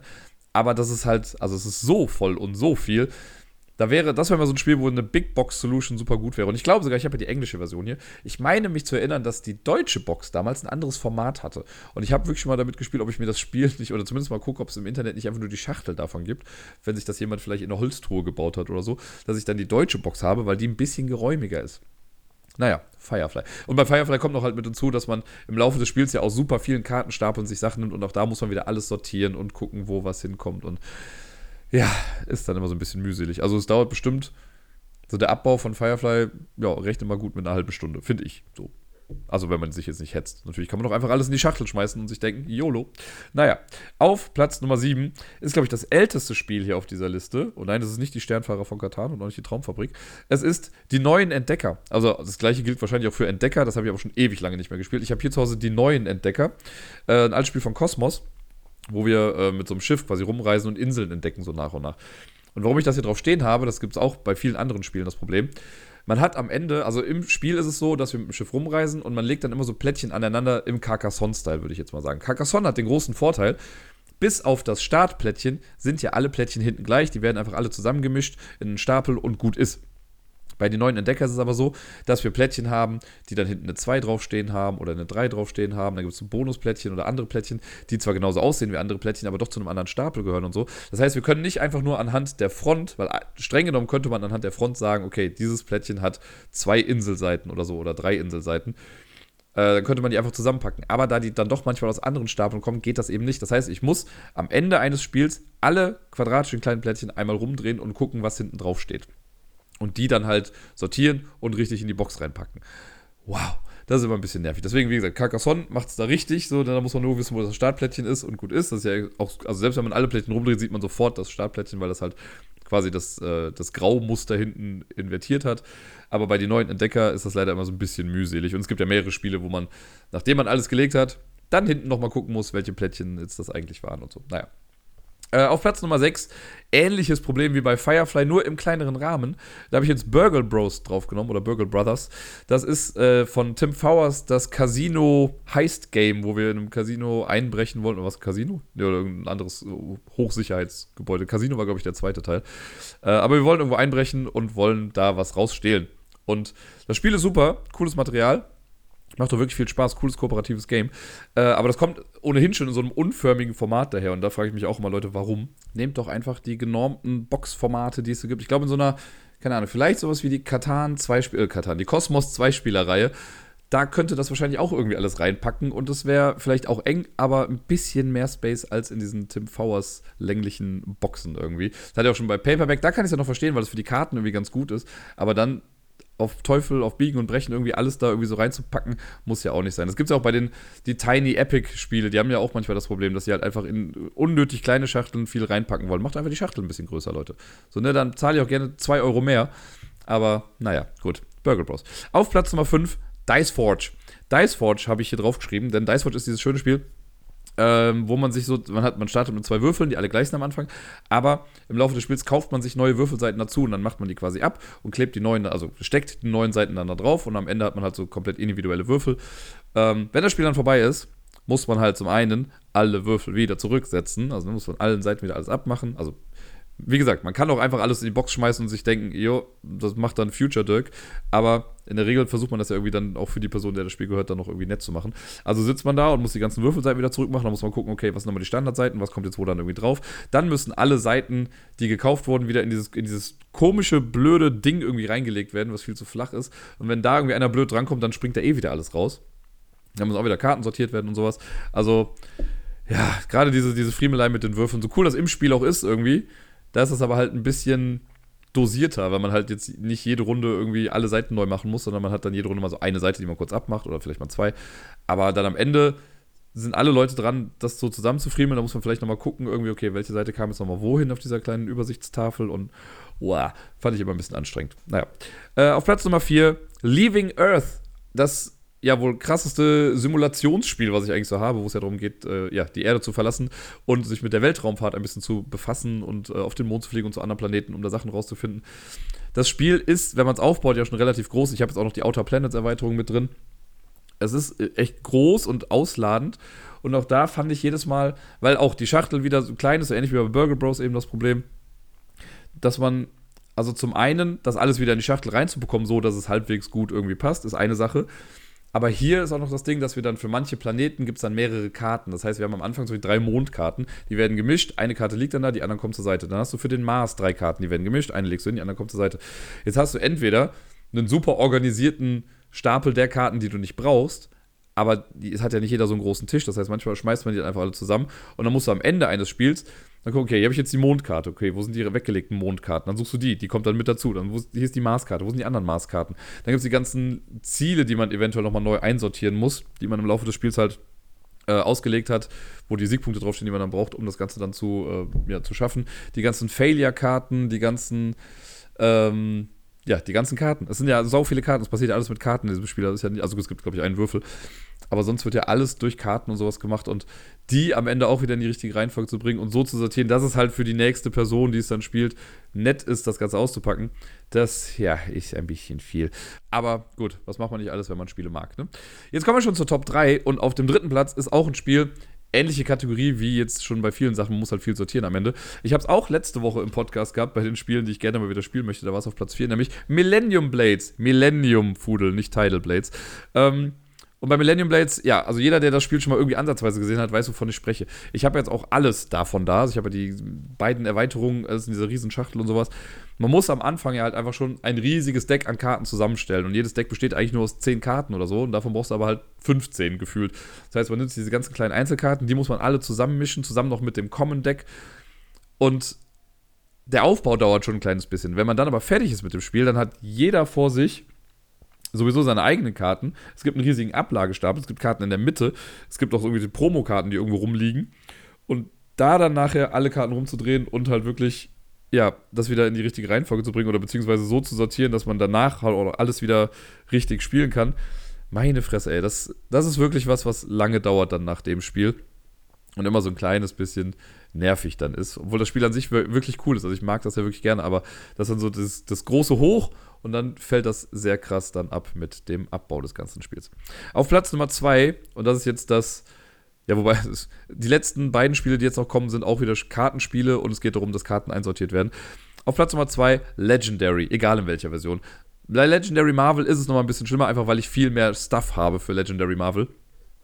Das ist auch ein Deckbuilding-Game, ich hätte es auch Dominion nehmen können, aber bei Legendary ist halt so, du musst ja zu Beginn äh, irgendwie nimmst dir fünf Helden irgendwie raus, mit denen du spielst, dann noch die Gegnertruppen, jeder Gegner noch seine eigenen Sachen. Und am Ende sind alle Karten irgendwie woanders. Ne? Also alle Helden wurden ja zusammengemischt, das heißt, die musst du erstmal alle sortieren und dann wieder zurück einsortieren in die Schachtel. Ich habe ja zum Glück ein halbwegs okayes Ordnungssystem hier, auch wenn ich schon ewig nicht mehr gespielt habe, aber es ist äh, alles schön sortiert und alles nummeriert und beschriftet und archiviert, dinafiert, wie auch immer. Äh, dann muss man die Helden nochmal auseinanderfriemeln, die Plotkarten, die, da muss man die Wunden wieder zurückpacken. Also das ist auch echt, also gerade wenn man zwei Runden hintereinander spielen will, ist das halt echt blöd, wenn du dann quasi, du spielst und dann ist die Zeit zwischen, also nicht die Zeit zwischen, aber die Zeit für den Abbau und den Aufbau des neuen Spiels ist manchmal genauso lang wie das Spiel an sich. Das ist echt nervig. Also am besten spielt man einfach mit zwei komplett verschiedenen Szenarien, mit verschiedenen Helden, verschiedenen Gegnern, damit man sich nicht in die Quere kommt dabei. Naja. Und auf Platz Nummer 1 auch ein Kartenspiel, nicht nur ein Kartenspiel, aber ein äh, kartenbasiertes Spiel. Ähm, wo man am Ende auch sortieren muss. Man muss schon im Setup muss man viel sortieren. Das ist nämlich Awkward Guests. Unangenehme Gäste heißt das ja, glaube ich, auf Deutsch. Und, oder unangebrachte? Ne, unangenehme Gäste war es, glaube ich. Da ist es ja so, dass wir ein Deck aus 243 Karten oder so haben und man kriegt dann, äh, wenn man sich dann für ein Szenario entschieden hat, kriegt man 70 Karten davon genannt. Und diese 70 Karten muss man erstmal raussuchen. Die sind alle nummeriert auf der Rückseite, aber trotzdem muss man die raussuchen. Das Ding ist halt, die muss man am Ende auch wieder einsortieren. Das heißt, auch da, wenn ich zwei Fälle hintereinander spielen will, dann muss ich erst theoretisch alle Karten wieder einsortieren. Oder ich gucke halt, okay, welche Karten habe ich jetzt gerade schon da gehabt, aber dann nimmt man sich manchmal auch so ein bisschen schon was wieder vorweg. Ähm, aber so dieses ganze, ich weiß jetzt schon, in meiner Awkward Guest Box liegt noch der alte Fall unsortiert drin, weil ich keinen Bock hatte, mich hier hinzusetzen. Und es ist ja auch nicht so, dass es einfach nur ein Stapel ist. Nein, man hat in der Schachtel hat man, glaube ich, fünf verschiedene kleine Ablagestapel, weil die Karten dann äh, einsortiert sind in verschiedene Zahlenbereiche. Und wenn das Spiel dann vorbei ist, dann musst du die halt alle wieder in die einzelnen Dinger dann da reinpacken. Deswegen ähnlich auch wie bei Legendary und bei vielen anderen Spielen. Diese Zeit, die man dann halt für den Ab- und den Aufbau wieder braucht, wenn man zwei Sachen back-to-back -back spielen möchte, ist halt einfach echt anstrengend stellvertretend dafür ist auch sowas wie Seventh Continent. Ne? Wenn ich Seventh Continent gespielt habe, dann musst du ja auch alle Karten wieder da reinsortieren. Und bei Seventh Continent gibt es 1000 Karten und das ist noch nicht mal untertrieben. Ähm, das ist echt anstrengend. Und deswegen finde ich, empfinde ich solche Spiele als sehr nervig, wenn man sie wegräumt. Weil dem gegenüber stehen halt Spiele wie keine, die verbotene Insel. Das ist ein Spiel, das baut sich während des Spiels quasi selber ab. Das finde ich mega gut. Wenn man die Schachtel direkt daneben legt, dann kann man alle Plättchen, die wechseln, einfach direkt in die Packung legen und dann ist gut, dann sind die halt weg. Das ist klasse. Ja, und dann gibt es halt solche Spiele wie die, die ich jetzt hier genannt habe. Also, wie gesagt, tolle Spiele. Ich mag sie alle sehr, sehr gerne. Gerade auch Awkward Guests. Da solltet ihr mittlerweile wissen, dass ich das echt liebe. Aber ja, den Abbau und das Wegpacken, das empfinde ich dann doch immer als ein klein wenig nervig.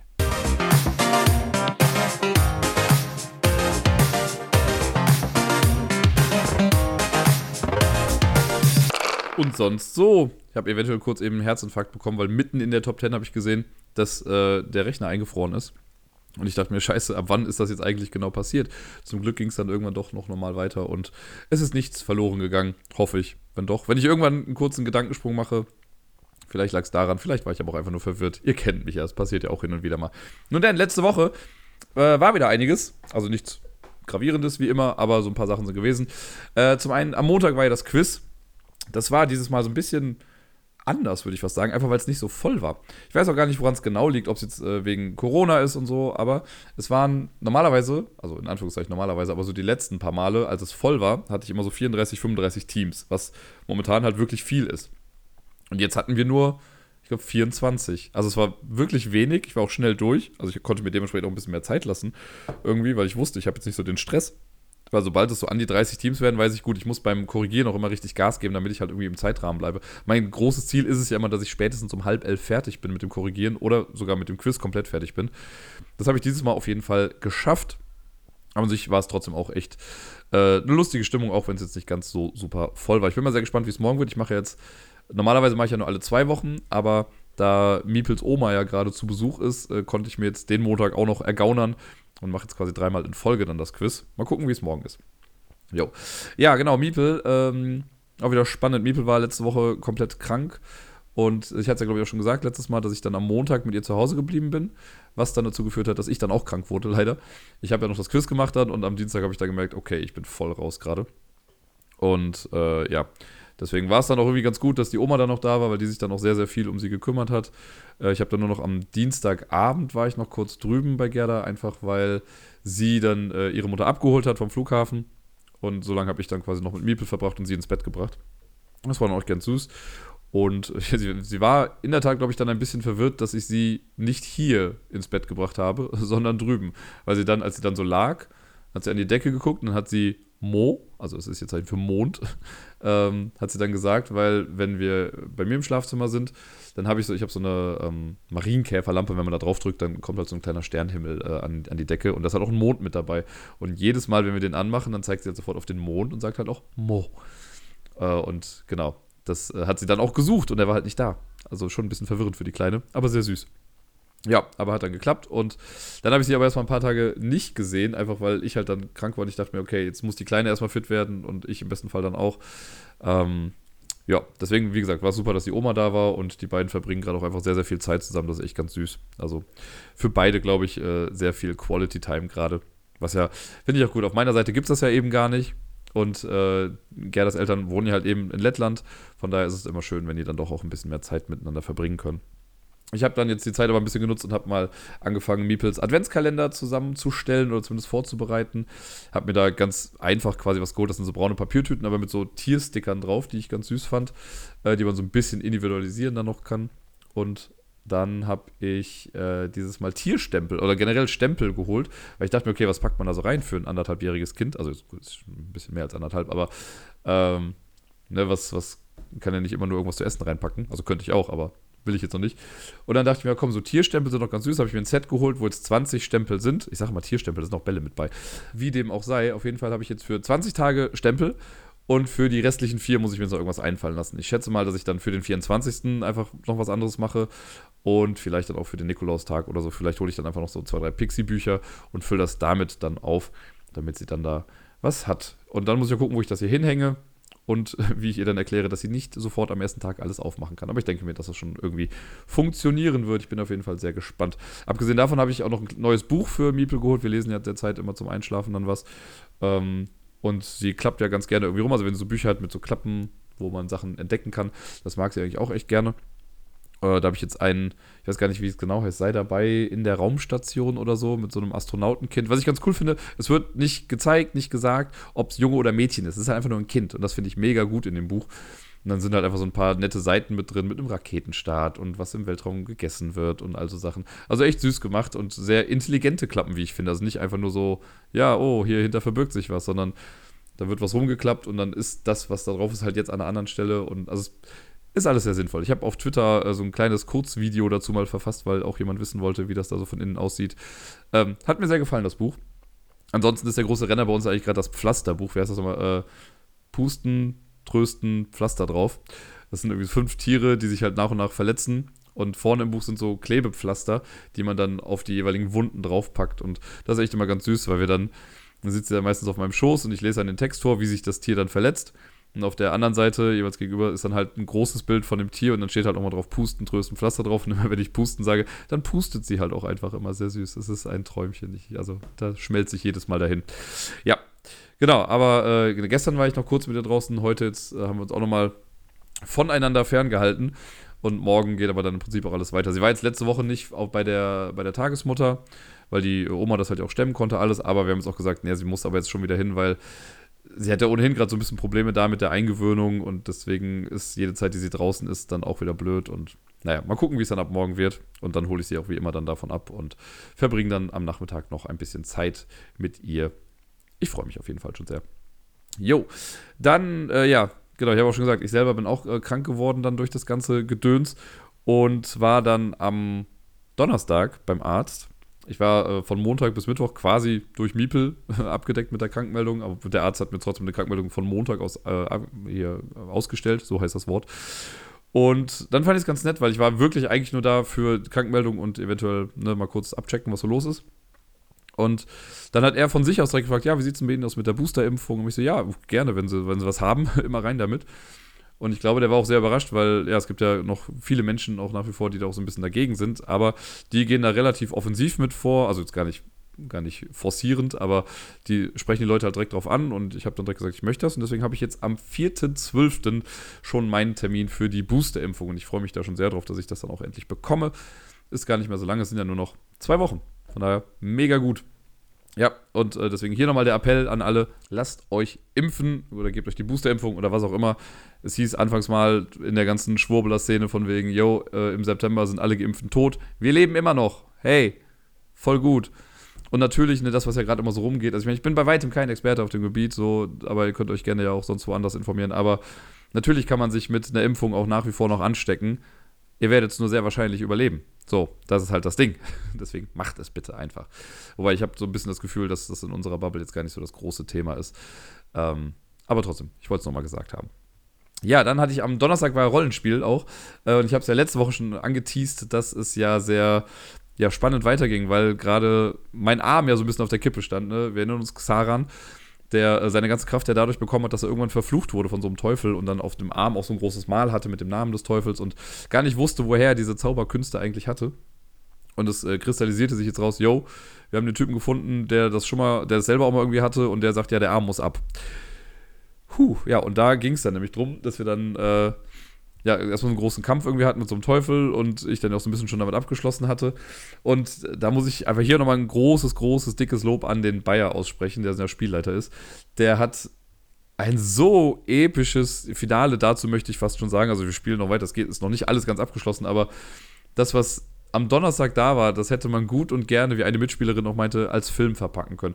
Das war so ein Kampf an mehreren Fronten auf verschiedene Ebenen. Ne? Also wir hatten da sind so viele Sachen passiert. Ich meine, für das Außenstehende wirkt das wahrscheinlich eh total weird, aber ne, ist ja im Pathfinder-Szenario, also ein bisschen wie Dungeons and Dragons, sage ich mal. Und wir hatten dann äh, einen, der zusammen mit einem NPC so einen Steinkreis äh, langsam aktiviert hat. Das heißt, die waren damit beschäftigt und mussten dafür dann immer Proben machen. Dann hatten wir eine Mitspielerin, die als Elfin irgendwie geguckt hat, dass keiner an uns rankommt. Sie ist mit Pfeil und Bogen stand sie da und hat alles, was näher kam, irgendwie mal abgeschossen. Dann äh, war ich da, der eigentlich, also ich, mein, mein Charakter hockte einfach nur da und hatte den Arm über so einen Stein gehangen und der sollte halt abgehackt werden. Irgendwie, ich hatte halt die Augen zu, aber in mir drin hatte ich halt dann einen Disput. Also ich hatte, ich musste immer so äh, Willensrettungswürfe machen, weil ja, dieser, dieser Teufel versucht hat mit mir zu kommunizieren und mir das ausreden wollte. Und da, da musste ich halt stark sein und da konnte ich halt dann so eher auf den Dialog dann irgendwie gehen, was ich mega cool fand. Und dann hatten wir noch eine, die dann quasi mit der Axt vor meinem Arm dann stand und den Arm abhacken wollte, was aber auch nicht so richtig geklappt hat, wegen besagtem Teufel. Naja, und äh, also alles irgendwie gleichzeitig passiert und der Bayer hat das echt gut gemacht, dass alle halt immer so ein Stückweise dann irgendwie dran waren, so jeder mal nach der Reihe durfte dann seine Sache dann machen. Und dann äh, kulminierte das dann quasi darin, dass ja, mir der Arm dann irgendwie abgehackt wurde, letztendlich und ich habe erstmal keinen Schmerz gespürt hat. Und dann äh, hatte ich auf einmal eine Engelserscheinung und es wurde so gesagt von, ja, jetzt, also äh, grob zusammengefasst, ich bin eigentlich schon immer von Engelsabstammung gewesen, aber der Teufel hat sich da so ein bisschen zwischengeschaltet und deswegen konnten sie mir nicht helfen und konnten sie mich nicht sehen. Äh, und dann ist mir ein neuer Arm gewachsen quasi, ein goldener Arm. und genau, jetzt habe ich halt der, der Teufel ist jetzt abgelegt und ich bin jetzt quasi von, äh, von der Teufelsblutlinie auf die Engelsblutlinie gewandert. Da bin ich mal sehr gespannt, was das mit meinem Charakter macht. Also ich habe noch, äh, ich muss jetzt auch ein paar Sachen anpassen irgendwie. Aber das war, ich fand's mega gut. Ich war eh schon gespannt. Der Bayer hat ja auch noch die Woche über eine, eine, Umfrage gemacht auf Twitter, ob der Abend dranbleiben soll oder ob er ab soll. Ja, vielen Dank für all die Säcke, die auf ab geklickt haben. Er ist jetzt quasi ab, aber ich habe halt neun bekommen. Ähm, aber das hat, das hat echt viel Spaß gemacht. Also, das war echt eine super epische Nummer und ich bin mal sehr gespannt, wie es jetzt nächste und eventuell noch nächste Woche dann, äh, die Woche danach, dann noch weitergeht. Ja. Ähm, ansonsten, was war denn sonst noch so? Genau, ich habe äh, am Samstag dann Arcane zu Ende geguckt. Da habe ich jetzt ja die letzten zwei Wochen schon drüber erzählt, dass, dass diese Serie im League of Legends Universum ist, mit den Charakteren aus League of Legends, was ich ja nie gespielt habe. Und der, die, die erste Staffel ist jetzt vorbei. Das gab ja jeweils dreimal drei Episoden. Das war jetzt Akt 3, der kam. Ey, Leute, das war so, eine gute, so ein guter Abschluss für diese Staffel. Ich habe jede Folge so genossen. Ich könnte gar nicht sagen, was ich da vom Finale jetzt irgendwie am besten fand. Das hat alles so viel Spaß gemacht für ein Universum, mit dem ich so null Berührungspunkte hatte am Anfang. Richtig gut. Es wurde jetzt auch schon gesagt, dass jetzt gerade schon an Staffel 2 gearbeitet wird und ich kann es echt kaum erwarten. Ich bin so gehypt. Ob ich das Spiel jetzt spielen wollen würde, weiß ich gar nicht so genau. Ne? Ich, es, das Interesse ist da, aber äh, Wookie hatte das auch irgendwie gefragt, weil der hat das früher auch mal gespielt. Und ich bin der Meinung, die, das Spiel kann mir nicht das geben, was ich nach der Serie davon verlange. Also versteht ihr, was ich meine? Ich habe durch die Serie unrealistische Ansprüche an das Spiel bekommen und deswegen werde ich das wahrscheinlich trotzdem nicht spielen, aber vielleicht mal irgendwann reinschnuppern. Gucken wir mal. Und äh, ich habe schon gesagt, was ich ganz gerne spielen wollen würde, wäre so eine Art Kampfspiel im Stil von Tekken mit den Charakteren aus der Serie oder generell aus League of Legends dann. Das fände ich ja wieder ganz cool. Und auch da meinte Wookie, dass das wohl demnächst wohl irgendwann kommen wird. Von daher bin ich da sehr gespannt, wann das denn mal so der Fall sein wird. Ja, und äh, ansonsten, ja, soll es das eigentlich schon fast gewesen sein. Ich muss gestehen, äh, ich habe die letzten Tage immer so ein bisschen besorgt auf die Entwicklungen in den Niederlanden geguckt. Da ist es ja mit diesen ganzen Impfgegnern und sowas da völlig aus dem Ruder gelaufen und richtig krasse Krawalle und so. Und ey, ich, also A, würde es mich nicht wundern, wenn das irgendwann auch irgendwo in Deutschland so in der Form passiert. Und ganz ehrlich, davor habe ich echt Sorge. Ne? Also ich weiß nicht, was, was sowas mit einer Stadt machen kann oder mit einem Land machen kann, wenn da so viele Verzweifelte wirklich so auf die Barrikaden gehen, dass selbst die Gesetzeshüterli keine Chance mehr irgendwie haben, der ganzen Sache Herr zu werden. Und das, ja, finde ich ein bisschen besorgniserregend insgesamt. Ich bin natürlich froh, dass es noch nicht hier so der Fall ist und ja, ich hoffe, dass es nicht passiert. Aber wundern wird es mich zurzeit irgendwie nicht mehr, wenn man hört, wie laut die Leute sind, die gegen was sind. Aus welchem Grund auch immer. Naja. Ja. Und an sich belasse ich es jetzt einfach mal mit dabei. Ich sage jetzt einfach mal nichts mehr sonst dazu. Äh, oder generell, ich hatte zwar noch eine Sache hier stehen, aber die spare ich mir jetzt für heute einfach mal auf. Wollen wir das Ganze doch einfach mal was netter beenden? Gut, das wird mit Holland wird nicht ganz so nett, aber jo, ihr wisst, was ich meine. Ich wünsche euch allen eine wundervolle Woche. Ich hoffe, ihr spielt viel. Ich hoffe, ihr bleibt und seid gesund. Und bis dann.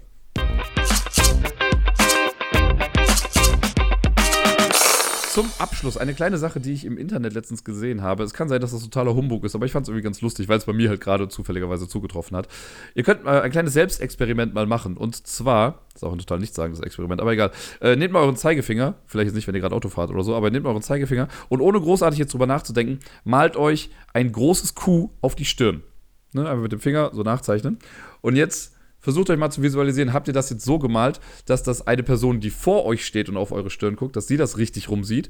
Oder dass das quasi aus eurer Sicht, wenn ihr das jetzt so ein bisschen äh, nach vorne packen würdet, dass ihr das richtig rum sehen würdet?